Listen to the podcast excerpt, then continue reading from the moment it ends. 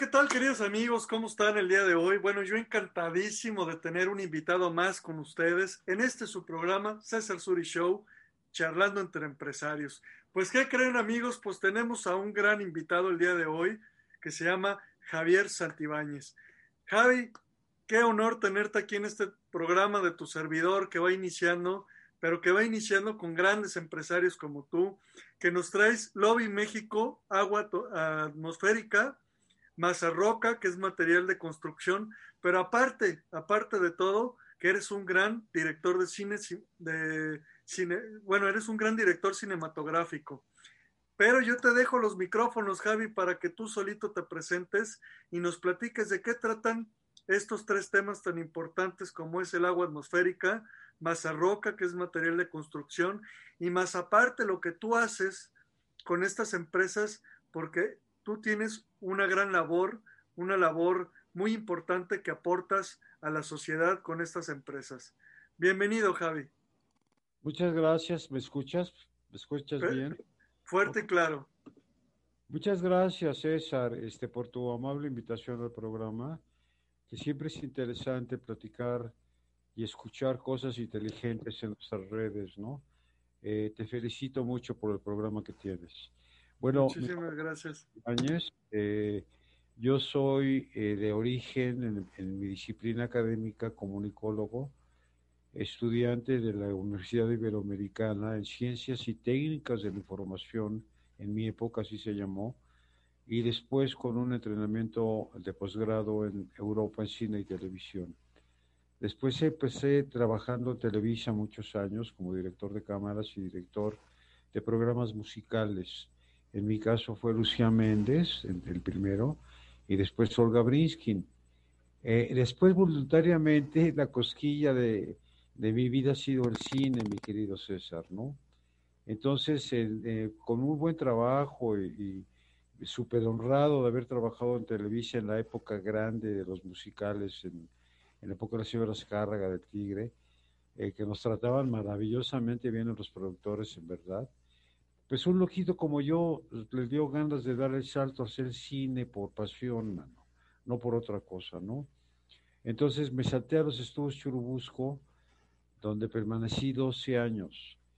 Inicié haciendo cortometraje y yo ya muy entrenado en televisión y con un crédito muy bonito en la pantalla todos los jueves en el Canal 2, me salto a los estudios Churubusco, mi querido amigo, y es otro mundo, ¿eh?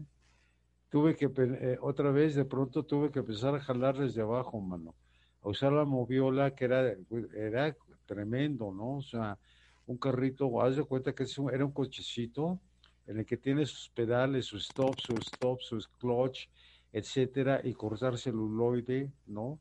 Este, era todo un rito, una magia. Cambié de mundo, finalmente, pero de una forma muy atractiva porque entré al mundo verdadero, ¿no?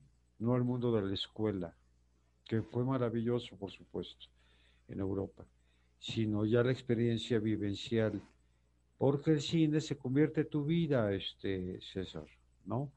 Eh, es la forma en la que uno vive, eh, con la que uno puede obtener su sustento alimenticio, su casa, etcétera, y es muy difícil lograrlo.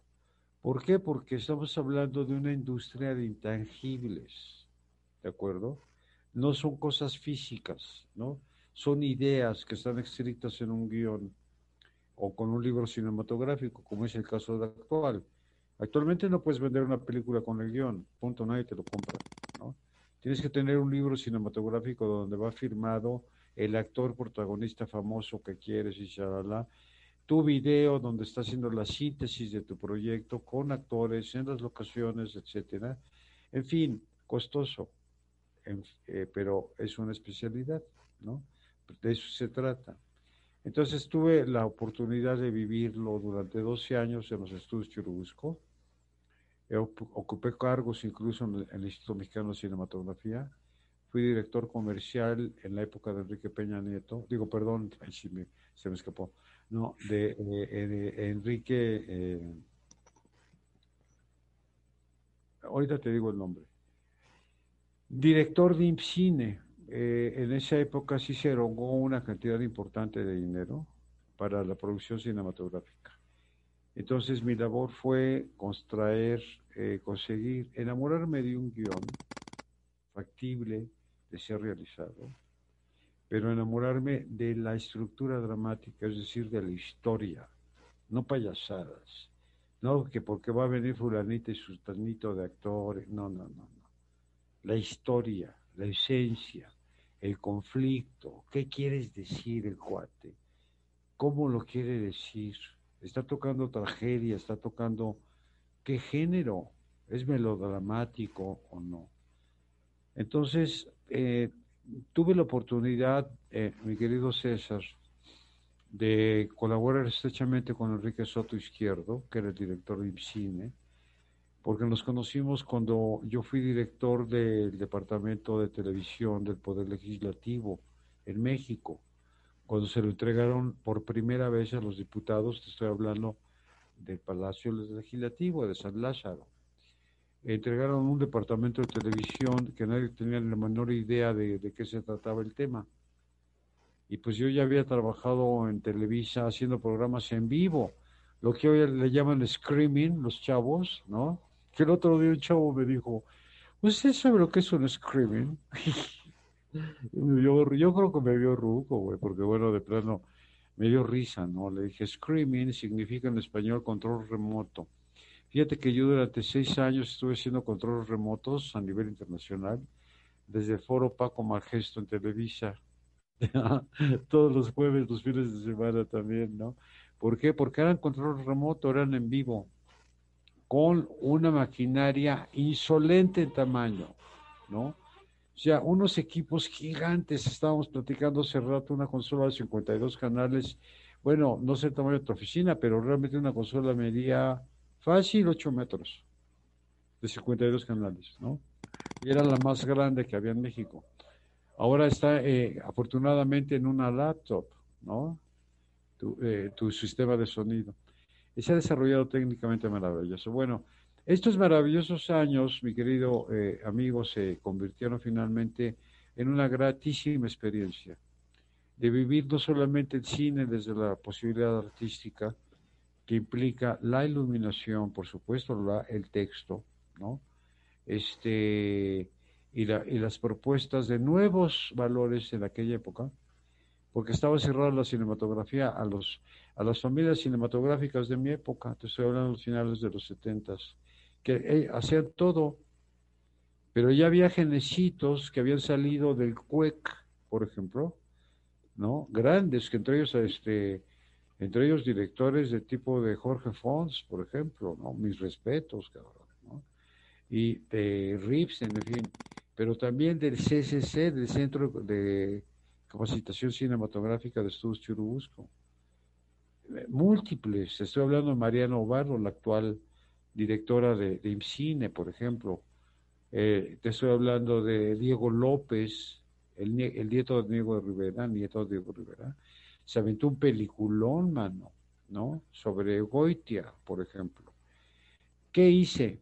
Aconsejar y llevar la producción con esos recursos a nuevos valores de la cinematografía mexicana y darles puerta por primera vez con óperas primas, pero de una manera justificada, es decir, a través de un consejo de análisis profundo de sus libros cinematográficos, para empezar, de sus historias, de su forma, su libro, la propuesta, se invitaban actores importantes, ¿no? De nombre, etcétera, la firma de que sí querían ellos, estaban convencidos, iremos, etcétera.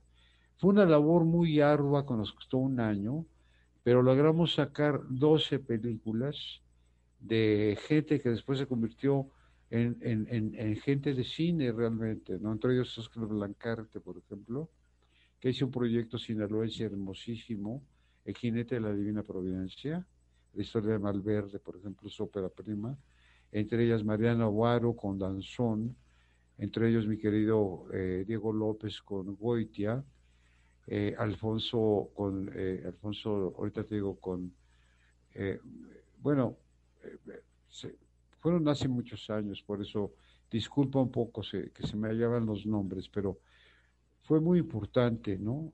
Que se haya abierto la oportunidad de la producción cinematográfica a nivel, a nivel cortos. Fíjate, cortometraje. Que después, muchos de ellos, Nicolás Echeverría entre ellos, se lograron filmar sus películas, ¿no? Mexicanas. A través, después de ese concurso, eh, siguieron filmando, cosa que me da muchísimo gusto que haya sido una puerta, ¿no? Ahora, mi trabajo es anónimo, fue, fue anónimo. El trabajo ejecutivo es oculto, es anónimo, tienes que estar atrás. Nada más apareces cuando hay problema. Lamentablemente, es cuando tienes que dar la cara. Cuando ya hay un big problem, ¿no? O sea, ya cuando hay un pedote, punto, para acabar pronto. Es cuando apareces. Tienes que tener tu imagen inmaculada, porque a viento, contra viento y marea, tu responsabilidad como productor ejecutivo es acabar la película en tiempo y costo. ¿Por qué? Porque tú representas el dinero económico que el productor, yo no soy el productor, soy el productor ejecutivo, el que ejecuta el recurso económico del productor en el plan de trabajo que presenta como productor en tiempo y costo. Es decir, la película yo me encargo de que se termine a partir de tal día, con término de tal día, con tal costo, ¿de acuerdo? Y desglosado por día, como debe de ser. Bueno, el, trabajo es hacerlo. Ay, güey. Y cuando es ópera prima, estás hablando de directores que pues por primera vez en su vida que se suben a un barco con esta tripulación y de este tamaño, ¿no? Porque estamos hablando de 80, 150 elementos, mi querido César. vamos, es un mundo de gente, sobre todo cuando es en exteriores, ¿no? O sea, es una responsabilidad muy grande, muy grande. Es precisamente como llevar un capitán en un barco que va a atravesar una aventura fuerte, ¿no? Porque es la realización de una película que una persona o el público la ve en una hora y media, ¿no?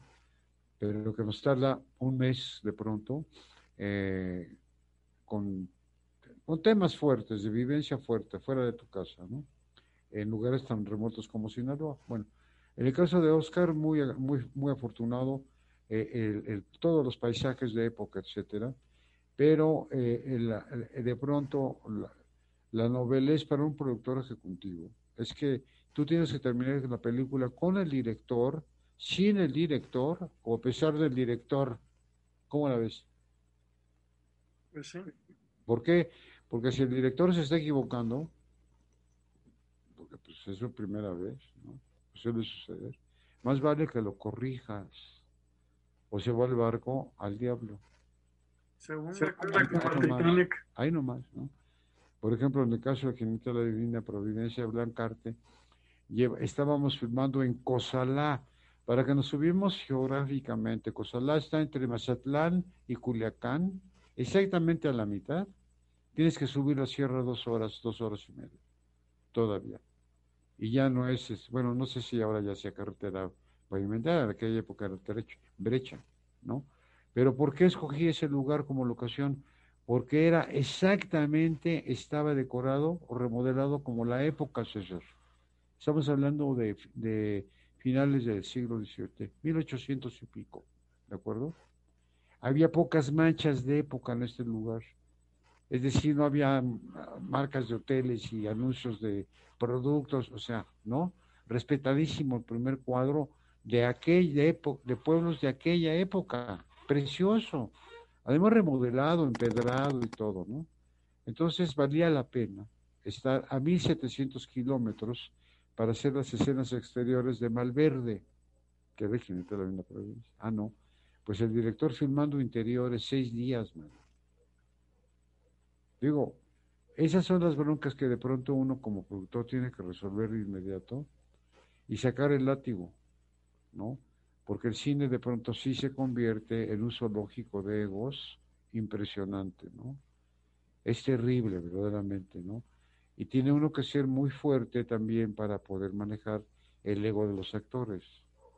Que wow, wow. Así que digas, ¿son las mismas personas? Sí, muchos, pero no todos. Y los conflictivos son verdaderamente tremendos. No pueden poner en riesgo una producción.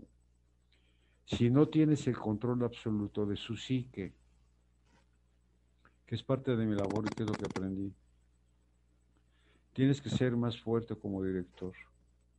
Tienes que saber qué se meten, si se drogan, si no se drogan, si se relacionan, con quién cogen, con quién no, si deben dinero, por qué están angustiados. ¿Por qué? Porque de ellos depende definitivamente el éxito o el fracaso. Son verdaderamente el acto de comunicación sagrado entre la historia de un escritor y la cámara que los está retratando. Ahí en la puesta en escena, la mise en escena, está el gran secreto de narrar una historia. La amorosa y maravillosa colaboración del actor verdaderamente es sublime, la que sea, mano, ¿no?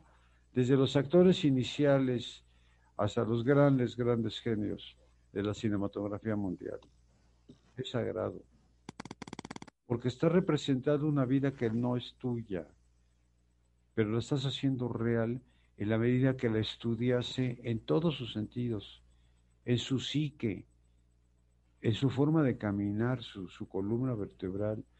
¿Vas a caminar como viejito o vas a caminar como joven? ¿Vas a caminar agachado por tristeza, por dolor económico? ¿O vas a venir platicando un chiste o una pendejada? ¿O vas contándome que acabas de morir si es tu mamá? ¿O no vas a venir diciendo nada? Pero me tienes que decir todo gesticularmente. Obligado acto por acto, escena por escena, cuadro por cuadro. Como con los ojos, cabrón. ¿Por qué? Porque tienes una pantalla maravillosa y sagrada que se llama pantallota gigante en el cine, ¿verdad? De 35 milímetros, ya, sabe, ya sabemos el tamaño de los, cines tradicionales que los que vemos, ¿no? Donde se ven todos los errores y todos los defectos, cabrón pero también todas las maravillas del cine. Ah, ¿verdad? Donde sorprendes a tu público. Entonces, la parte actoral es sublime porque el actor debe actuar con la mirada, sin decir una palabra, con su rostro, ¿no? con su alma. Si no, no es actor, es un payaso que trata buscando, anda buscando popularidad y fama. Yo conozco muchos, ¿eh? O sea, pues no digo nombres, digo el pecado, no el pecador, pero muchos, ya, muchos, y muchas sobre todo, ¿no? Eh, en un medio donde hay estrellas, estrellitas y estrelladas. Tan, tan. Esa es la realidad. Con el debido respeto, ¿no?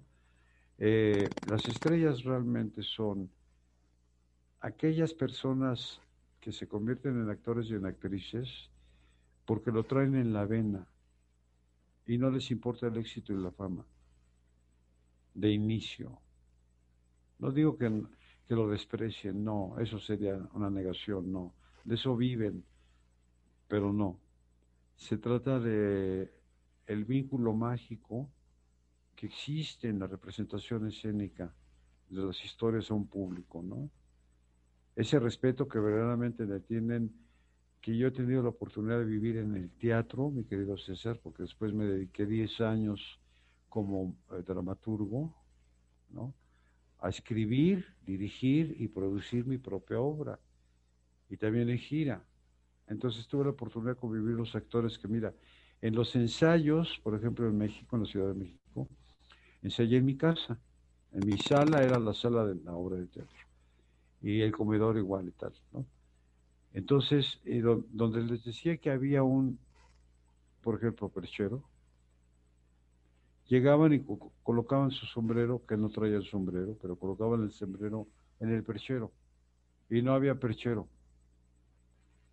Y humildemente llegaban, ¿me entiendes? Sin cobrar, ¿eh? En los ensayos, y colgaban su sombrerito. Y te estaba hablando de grandes estrellas, estrellas. Entre ellas la señorona Irma Lozano ya grande, ¿eh? y toda, toda viejita llegaba al público. Me daba una ternura, cabrón, ¿no? ver, eso sí, el día del estreno, el perchero ahí estaba. Y la sala y todo, todo, estaba, no, feliz ella, feliz, ¿no? Porque esa, a esa intimidad llega el actor a representar escénicamente su papel y deja de ser Irma Lozano o el, que, o el nombre que tú quieras, para que en ese momento se convierta en el personaje de lo que está representando. Y eso es magia, eso es una maravilla. Ahí hay un gran acto de comunicación. Por eso yo, eh, después de estudiar ciencias y técnicas de información, de descubrir la técnica de la televisión, la técnica del cine, de sobrevivir del cambio del mundo análogo al digital, que a mí me costó cinco años, ¿eh? Me tuve que dedicar a hacer comerciales, man, porque ellos tenían la técnica más rápida y más costosa. ¿Por qué? Porque son juguetes más caros, ¿no? Los comerciales, la neta. Tenían los mejores juguetes, es la verdad, bueno, hasta la fecha. Este, las mejores cámaras digitales y bla. Entonces, bueno, pues tienes que volver a aprender y, actualizarte. Eh, es, es una carrera maravillosa lo que he hecho. Bueno, en el sentido de que no me arrepiento no más mínimo de ser un cineasta mexicano, un productor que quiere representar a su país con sus valores, con nuestra tradición, con nuestra cultura, que es abundante, ¿no?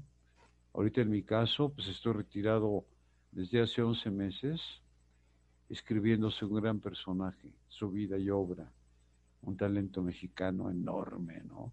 Con toda su gloria. Y bueno, pues le estoy echando ganas, mano, porque su vida es interesantísima y, va para largo. Pero eh, un cineasta mexicano no vive del cine. Nada más hay cuatro grandes directores y cineastas mexicanos, con mucho orgullo lo digo, que viven del cine, pero en Los Ángeles. Y aparte viven muy bien porque los cuatro cabrones son Oscars. Hay nomás, ¿no? Y me refiero al negro Iñárritu, un aplauso maravilloso, qué, honor que nos haya representado y que haya ganado dos Oscars seguidos. Me refiero, por supuesto, a Guillermo del Toro, eh, otro grande, ¿no? Eh, y, bueno, Salma Hayek, mano, por vida de Dios, no compitiendo con Nicole Kidman. Hay nomás, Nicole Kidman por la vida y obra de Virginia Woolf. Ay, no más. Y Salmita representando a Frida. Qué gloria, mano, ¿no? Alfonso Corona, ¿cómo te explico lo bien eh, también que nos ha honrado con su Oscar, ¿no? Eh, en Roma. Y bueno, es un orgullo, pero eh, la defensa de nuestro cine va más allá de la grilla. Yo ya no me meto en eso, ¿no? De que si el apoyo económico del cine mexicano y que si la la, la, la, la. No. Yo creo en los hombres como tu servidor, que el dinero para la producción de una serie, ahorita en mi caso, es lo de menos. Te lo digo en serio. Vas a decir que estoy loco, pues sí, pues por eso estoy aquí. si no, no, no estaría, ¿no? Es lo de menos, ¿por qué? Porque para empezar, cuando se entrega el corazón y de verdad lo haces con profundidad, no como payasada, ¿no? Cuando estás hablando de una película de verdad, una serie de verdad profunda, con contenido, con una gran historia, que exige la mayor disciplina dramática para ponerlo escénicamente hablando, entonces el dinero es el resultado, es la añadidura al esfuerzo y al trabajo.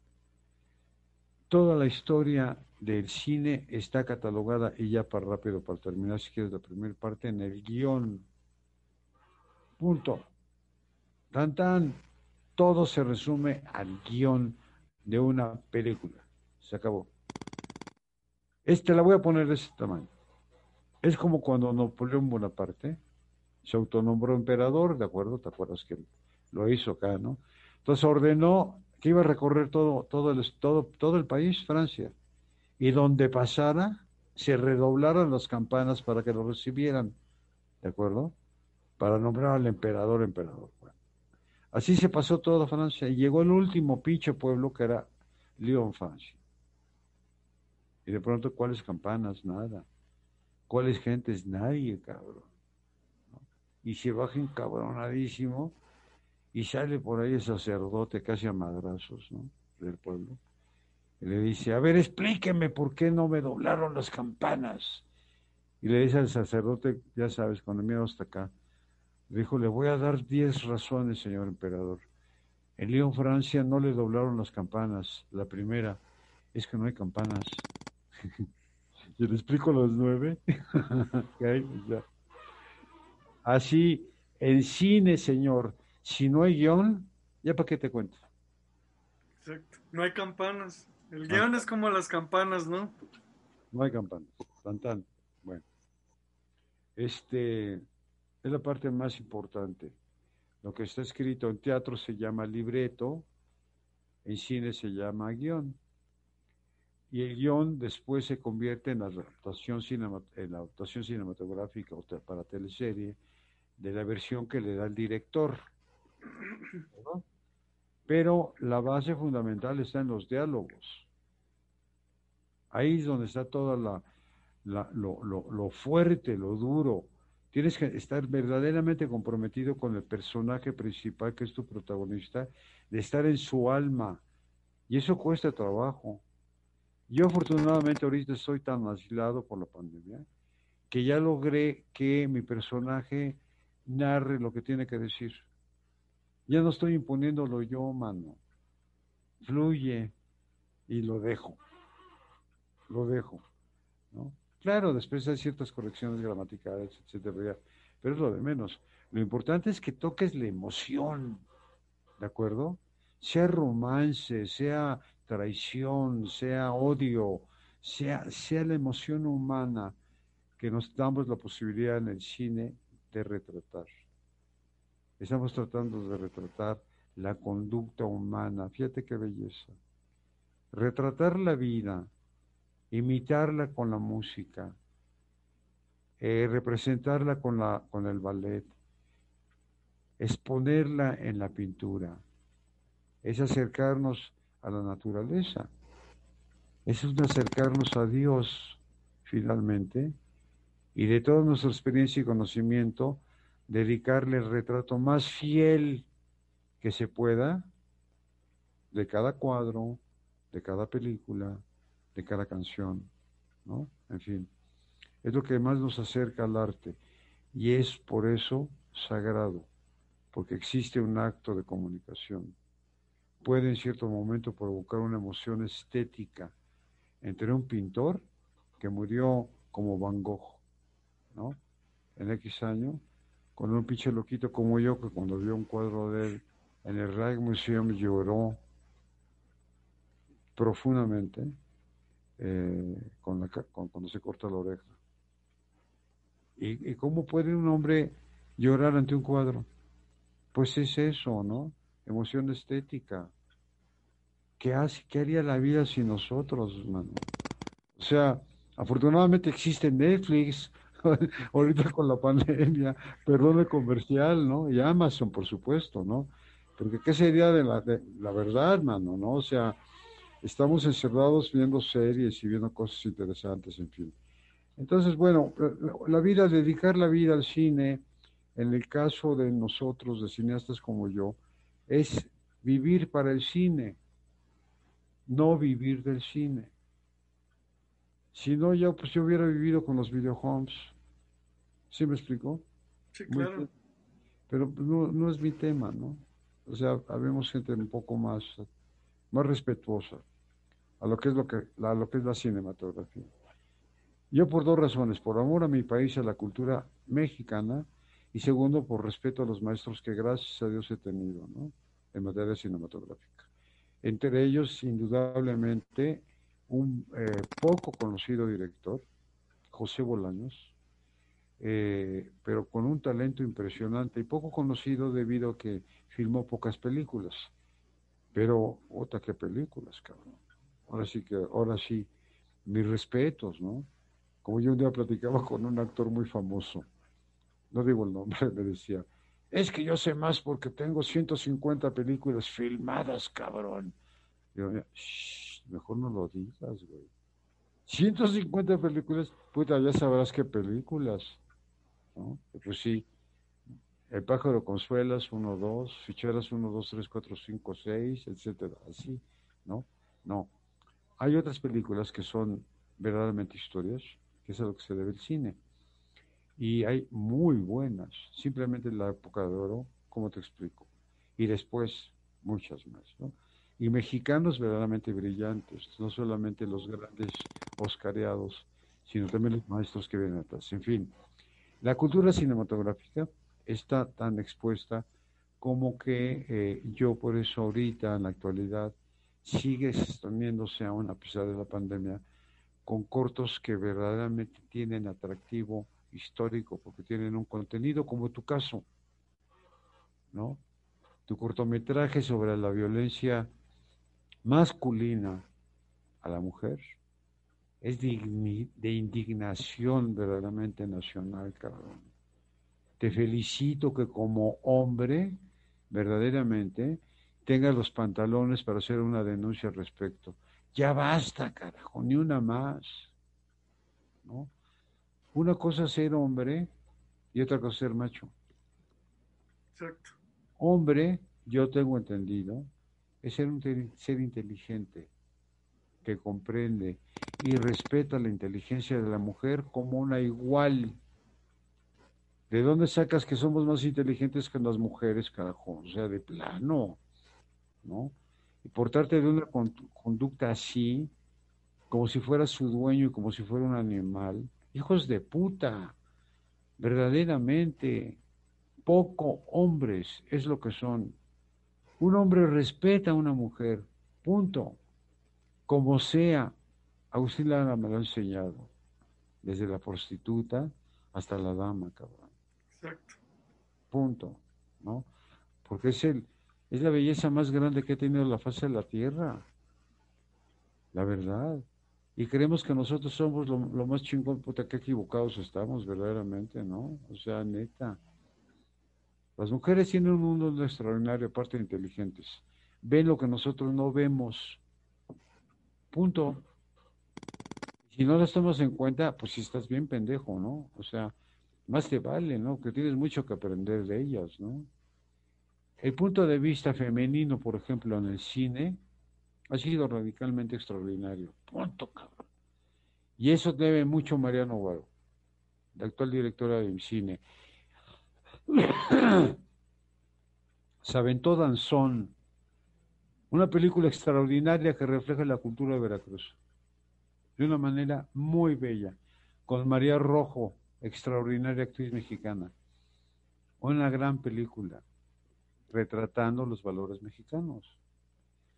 Te estoy hablando de que la mujer cuando interviene en el punto de vista de cine trae otra óptica, diferente a la macha, a la mexicana, a la, a la, a la hombría. Bueno, internacionalmente, por ejemplo, digo, la versión de la directora de Frida sobre Frida es una, es una directora. Qué bruto, qué versión de la historia de Frida. Finalmente no era, no era el documental de la, de, la vida de Frida, no. Era la historia de amor de Frida con Diego. Ahí nomás, representada aparte con la obra pictórica, poniéndole en escena, como a través de una óptica femenina. Es decir, la, la, óptica y la inteligencia femenina expresada, ahorita estoy hablando del arte, del séptimo arte, pero en todo, desde la casa, desde, la, desde el hogar, es verdaderamente sagrado. Entonces, qué bueno, perdón, ya me eché un chorote, qué bueno que lo estás defendiendo con un corto. Gracias. Pues debemos de, ¿no? Este, pues ahora sí que hacer algo porque, pues a fin de cuentas, como tú tienes mamá, tienes una hermana, yo tengo hermanas, tengo madre, tengo abuelas, que pues a fin de cuentas también son mujeres, ¿no? Y que, y que debemos de defenderlas, que debemos de apoyarlas, y que debemos de cuidarlas, ¿no? Así es. Que, también por eso viene este tema, ¿no? De hacer este cortometraje. Pero bueno, mi querido Javi, vamos a ir a un corte comercial y regresamos para hablar de Lobby México y de Mazarroca. Bueno, queridos amigos, vamos a un corte comercial y regresamos con más de este su programa, César Suri Show, que estamos entrevistando a Javier Santibáñez, que aparte de ser director cinematográfico, es un gran empresario que ahorita hablaremos más de sus empresas. Regresamos. Anybody home? Do you know who I I know what you are. That is enough.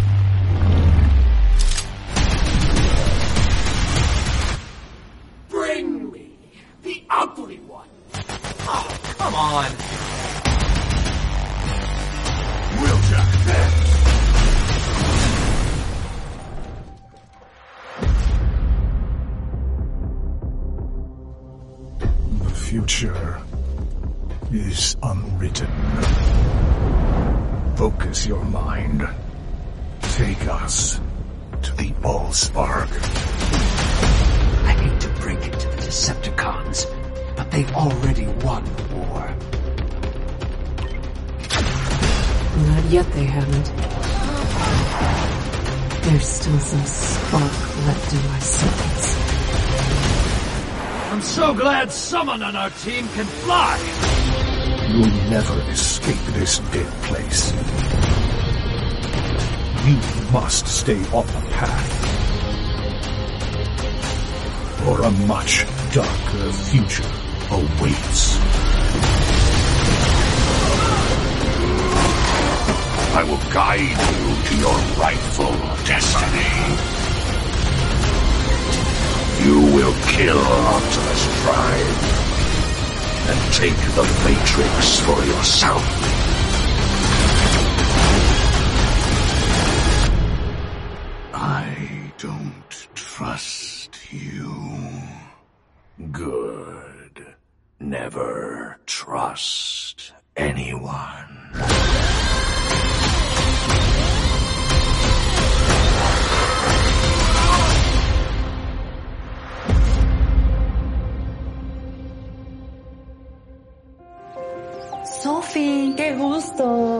Teníamos ganas de conocerte. Si te contó Nati del trabajo, es nada más cuidar a mis bebés y ayudar a Nati con la casa que la pobre ya no puede sola. Sí, señora. Pues bienvenida a casa. Sofi, mañana tenemos una boda. ¿Crees que te puedas quedar sola con los niños? Sí, señora. Ceci, ¿estás bien? ¿Ya te tienes que ir a dormir? Hay algo en el closet.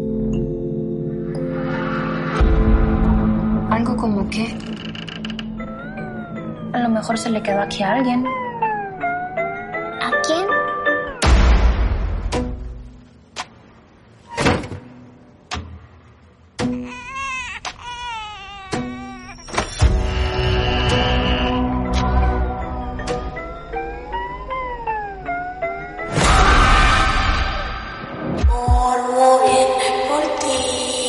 ¿Qué estás dibujando?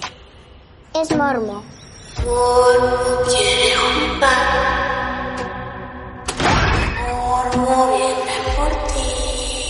Fue Mormo. Mormo no existe. ¿Verdad, Sofía? Creo que hay algo en la casa. ¿Nunca les he platicado de Mormo? Es un demonio. Luego se pone a jugar contigo hasta que te vuelve loco. Y ya cuando se aburre, te mata.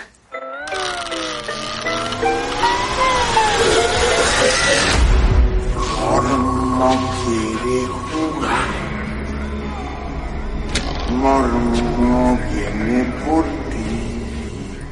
Mormo te va a llevar.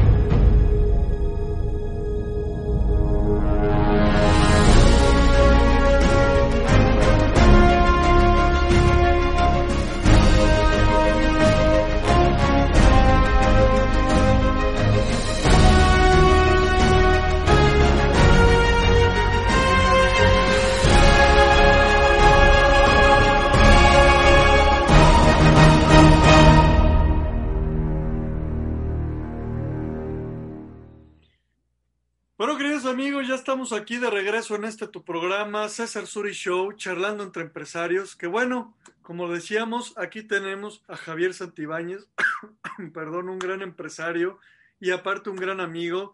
Que pues, Javi, yo te agradezco mucho esta entrevista y que bueno, hablando en el bloque pasado como tu trayectoria de director cinematográfico, pues ahora vamos a hablar de tus grandes empresas que es Lobby México, Agua Atmosférica y Mazarroca, que es material de construcción y que aparte, aparte de que tú tienes, bueno, esta trayectoria empresarial, pues que nos cuentes la trayectoria que tú aportas con tus empresas a la sociedad y a la humanidad. Te dejo los micrófonos. Muchas gracias, César. Bueno, sí, efectivamente, gracias, te agradezco a ti y a tu público que me escuche en un momento. Este, eh, la, la, parte empresarial que yo manejo es en función de tener verdaderamente una aportación en un mínimo grano de arena al desarrollo ambiental de nuestro país.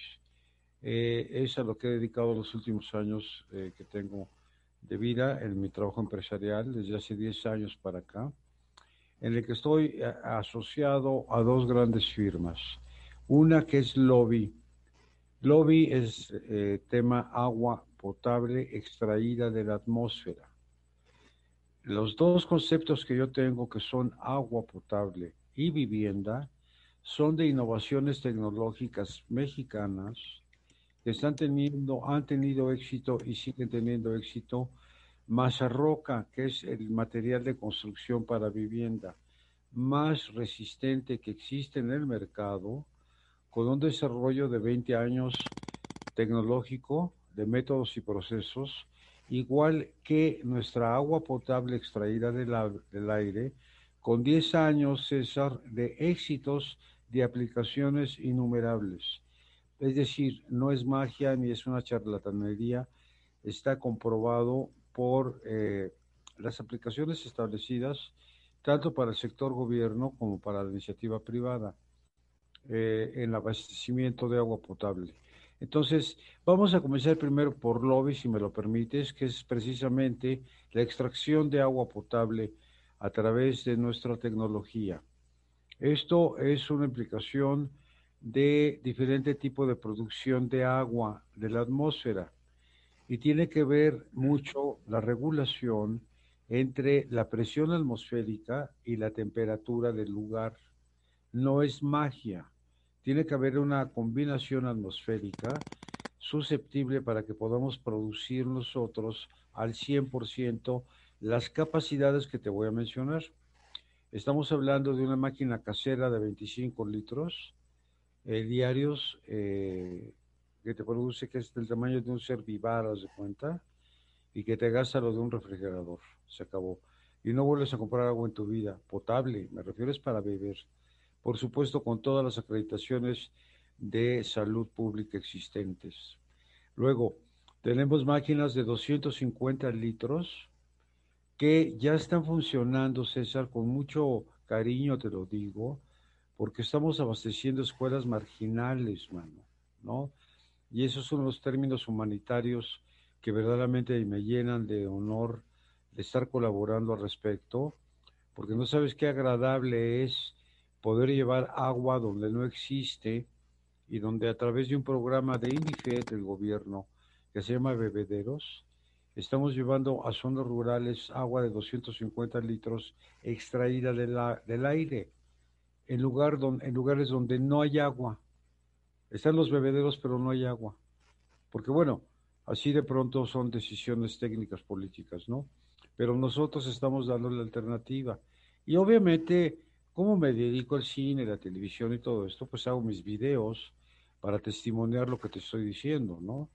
Tenemos los videos que te voy a mandar después de un testimonio náhuatl de eh, una escuela rural en la Huasteca y la Alguense. Te estoy hablando de Huejutla, mano, ¿no? Lejísimos, ¿no? este, que estamos abasteciendo 500 niños. Y la máquina no para. Entonces, sábados y domingos, los colonos de la escuela, los papás y todo van y toman agua de ahí, ¿no? De la máquina. Eh, me llena de orgullo eso, ¿no? Y bueno, también tenemos máquinas de mayor eh, capacidad, de 1500, y máquinas, el producto extraordinario es un camión que tenemos de 11 mil litros diarios de agua potable. Ese camión lo vamos a llevar muy pronto, el próximo fin de mes, eh, a Cancún, para presentarse al señor gobernador. Es una petición ya de desarrollo económico, porque eh, vamos a embotellar agua también para, para la seguridad absoluta de restaurantes en la zona maya agua potable embotellada en vidrio. Y bueno, en el sector eh, marginal, eh, eh, te digo, muy contento por estar colaborando con la Secretaría de Educación Pública en llevarles cada vez más tiempo agua a estos niños, ¿no? Que es vital. Y bueno, por el otro lado es Mazarroca. Mazarroca es un material de construcción que nació de la escultura, fíjate qué interesante. Los escultores son expertos en materiales, en piedra, basalto, eh, cobre, oro, acero, etcétera, ¿no? Eh, y bueno, un gran eh, escultor de piezas monumentales, Carlos Fernández, en el terreno de la investigación, aplicó un material para hacer esculturas gigantes al exterior. Por ejemplo, el, tigre de del estadio de fútbol de Monterrey, que es gigante, se habla de un tigre como de 20 metros más o menos, ¿no? Es de Mazarroca, ¿no? En escultura. Pero debido a su resistencia, César, y se integró en los materiales de construcción como el más resistente de todos los que hay en el mercado. El material tiene un desarrollo de 20 años, donde se han hecho múltiples aplicaciones. Hemos restaurado puentes de patrimonio nacional, que por cierto tenemos el crédito de ser el único material autorizado para reconstruir monumentos nacionales de patrimonio. Eh, lo hicimos en Veracruz con un puente de 1800 y pico, que es el que conecta a Jico de Jalapa, donde, donde se abastece de alimentos, ahí nomás, ¿no? Entonces lo restauramos en tres semanas Hemos hecho impermeabilizaciones de dos kilómetros, sí, de dos kilómetros, de dos mil metros, en un eh, estacionamiento comercial de Plaza Sur, de Cruz del Sur de Puebla, que lo convirtieron en estacionamiento, el techo. Entonces tenían problemas muy severos de, de grietas, ¿no? Lo logramos impermeabilizar y reconstruir también en un mes.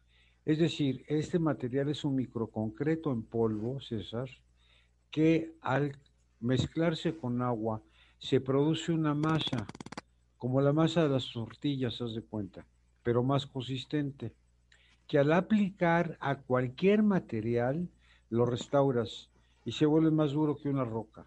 Por eso se llama masa roca. Y es 100% impermeable. Es muy fácil de aplicar. Se aplica a cualquier material, acero, concreto, ladrillo, madera, a, cual, a cualquiera y lo restaura de inmediato. Salvo a plásticos. Es el mejor impermeabilizante que existe debido a que hay una garantía de 20 años en tu impermeabilización. Tu primera y última impermeabilización en 20 años. Ningún producto te lo ofrece. ¿Por qué? Porque todos son de plástico. Y el plástico se, se revienta y se vuelve un humectar tu eh, piso, ¿no? Tu techo, y vuelves a tener filtraciones, entonces hay que volver otra vez a impermeabilizar. Con nosotros no. Nosotros levantamos toda esa porquería de plástico que tiene tu techo y le ponemos una capa milimétrica de mazarroca blanco o gris. Se sugiere blanco en los techos para que rebote el sol, ¿de acuerdo? Y no vuelve a entrar una gota de agua comprobado en tu techo ha servido para restauración de edificios dañados por el sismo. Las grietas, por ejemplo, que son fase amarilla, las resolvemos en 20 minutos. Se rellenan y con una espátula, porque aparte es de fácil aplicación, se empareja la pared y queda lisito. Tan tan. Nada más que, por ejemplo, para meter un clavo ahí, no puedes. Necesitas un taladro de la fortaleza que, adquiere. Eso es en la fase amarilla. Pero también hemos reconstruido columnas y traves, que esa es la fase amarilla, es la más peligrosa, ¿no? Porque se puede caer el techo. Entonces también hemos logrado hacerlo, ¿no? En fin, tiene muchos usos y en términos de programa social, logramos hacer un microprograma popular para eh, habitantes que viven en la miseria. ¿Qué quiere decir esto? Miseria es vivir en casitas de palo de madera con techos de cartón, ¿correcto? Pobreza es otra cosa, pero miseria es eso, sin piso. Entonces, estas casitas de la costa a, la, montaña de Veracruz, del estado, hicimos 100 ejemplos de estas casitas, las recubrimos con una malla de gallinero así de barato, como si fueran, como si fueran regalitos de cuenta. Y encima de esa malla le aplicamos mazarroca y le pusimos pisos. Y unos cimientos pequeñitos con, con hierro, con, eh, ya sabes, o sea, unas mini columnas de, de, vigas de acero, que son chiquitas, son como de un centímetro, muy económicas, en cuatro áreas. Hasta la fecha siguen vigentes con piso y son 100% impermeables. Para que se quemen se tardan 10 horas a 750 grados. Es decir, te estoy dando ejemplos de todas las resistencias que tiene ante todas las inclemencias físicas, químicas y mecánicas. Hemos colaborado con Pemex para restaurar columnas que están hundidas en el mar, debido a que también tiene resistencias a esos elementos químicos como las salinas del mar, ¿no? Entonces, bueno, es un material que estamos impulsando cada día más y que también este, con mucho cariño y con mucho esfuerzo, porque eh, pues también se necesita dinero para marketing, ¿no? Y ahorita lo estamos empleando en los pedidos, que ya afortunadamente estamos trabajando exitosamente. En esas estamos. Perfectísimo, Javi, pues excelente material, la verdad, y, y una gran contribución la que están haciendo. Pero cuéntame, ¿cómo podemos contactar a estas dos empresas para que pueda la gente, en dado caso que los televidentes que nos están viendo, puedan contactar a esta empresa para buscarla y adquirir este material? O, de igual manera también a empresas constructoras que no conozcan el material y les interese saber más, ¿dónde te pueden contactar? Bueno, mira, aquí el término son las distancias, ¿no? Yo escogería a alguien en Guadalajara, por ejemplo, para el terreno de Jalisco, ¿verdad? De que fuera el enlace de comunicación, porque todo lo que te estoy diciendo tiene apoyos visuales, en videos que constan la restauración de lo que te estoy diciendo. Para hacer, por ejemplo, las albercas, las restauramos de inmediato, jacuzzis, ¿no? Albercas que están agrietadas también por el tiempo, las, las resolvemos de inmediato. No tiene que volver a construirla ni nada lo hacemos muy rápido. En fin, es multiusos, pero todo, toda información es en relación al problema a resolver. No es un mejoral, por ejemplo, que te sirve para que te quite el dolor de cabeza. Es una, es una pastilla que te quita un chorro de dolores, pero tú me tienes que decir cuál es el dolor para que yo te dé la aplicación tecnológica adecuada.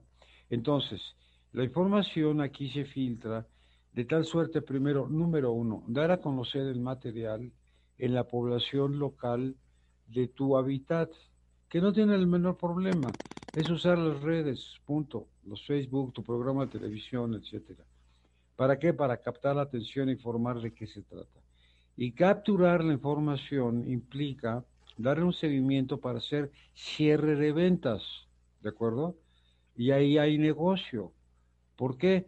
Porque si a, través de la captación tuya o de una persona que pongas al respecto para acabar, para, capitalizar la reacción de tu público que tú estás difundiendo, entonces ya tiene un plus.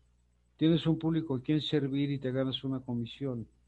El núcleo que esté recibiendo esa información, tipo call center, pero que no es tan costoso. Puedes tener tú o tu, asistente, tu secretaria, qué sé yo, ¿no? Tu ayudante, no sé. ¿no?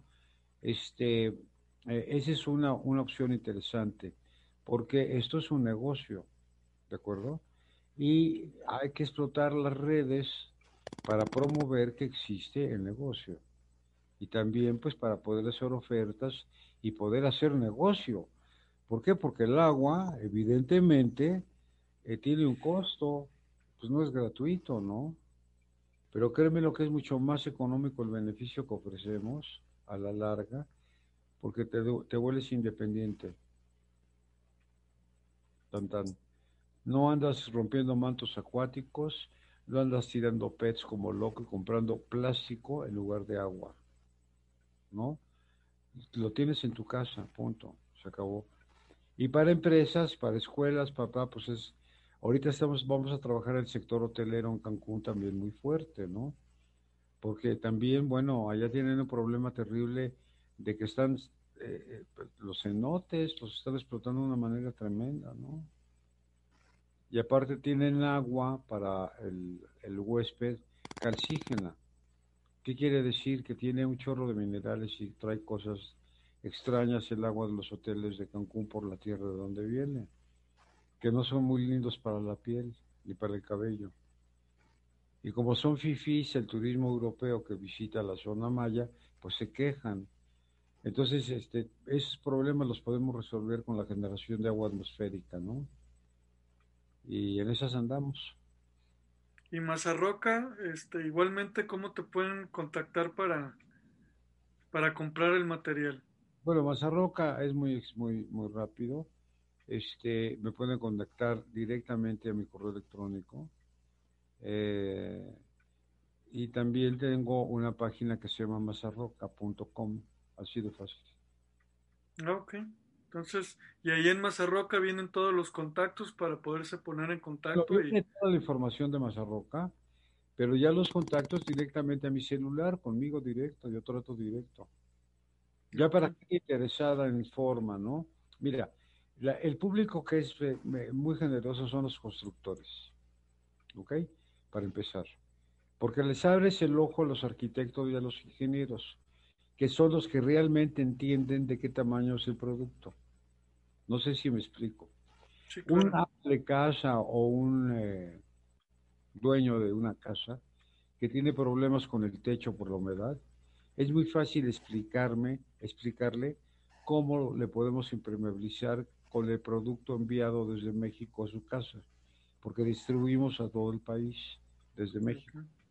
Pero para eso necesitamos evidentemente un filtro en Jalisco, que puede ser tu, tu caso, oye, que una casa de 100 metros va de volada, lo resolvemos. De un techo de 100 metros. Que no estoy diciendo la gran cosa, ¿no? O sea, una casa de ese tamaño que tiene que repararse ya, ¿no? Por su techo ya decaído. O de 50 a 60 metros, qué sé yo. Bueno, el tema es un tema, es, es la aplicación del producto específica para dar la solución específica.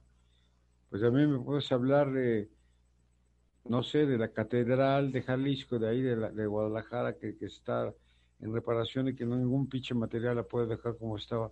Pues nosotros tenemos la manera de hacerlo. Y cuesta una lana pero dejamos idéntica para que no le vuelva a suceder nada.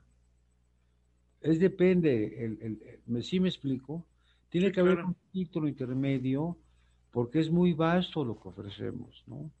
Entonces, y somos una empresa, entonces esto da lugar a crear una fuente de trabajo por comisión, para que aparte de la promoción se capture una comisión por vender el producto. Ah, perfecto. Y pues la gente se puede poner en contacto contigo para hacer alianzas, ¿no? Exacto. Perfecto. Pues bueno, pues muy interesante la verdad y una felicitación porque aparte de lo que has generado como director cinematográfico, que es una gran carrera y que nos compartiste en el bloque pasado, un poco de lo mucho que has tenido en experiencia en todos estos años, pues que con estas empresas también estás llevando pues una gran labor humanitaria, pues ahora sí que a estas comunidades con Lobby México como Mazarroca, ¿no? Con el agua atmosférica y el material de construcción para dar mejor calidad de vida a personas que no lo pueden tener o que pues son de tan bajos recursos estas comunidades tan aisladas que pues lo necesitan y gracias a empresas como la tuya han logrado poder obtenerlo. Sí, gracias. Muchas gracias y también la combinación al esfuerzo del, gobierno, ¿no? Porque le echamos mucho en cara, pero luego a veces no vemos las cosas buenas que hace. Este, en este sentido, sin la colaboración de los gobiernos estatales es imposible lograrlo. Gracias a ellos y evidentemente, bueno, también a la Cámara de Diputados, donde ya se está trabajando, que el agua atmosférica está integrada a la ley. Ese es un trabajo que estamos haciendo estrechamente con la Cámara de Diputados, con la Comisión de Recursos Hidráulicos. ¿Por qué? Porque ante la ley es inexistente la innovación tecnológica. ¿Por qué? Porque no existía. Pero ya existe y somos una empresa mexicana. Punto. Ahí nomás tenemos todo el derecho de exigir de que sea integrada en la ley nuestro producto, ¿no? Y lo estamos haciendo muy bien. Pero aparte del apoyo también y la simpatía del gobierno.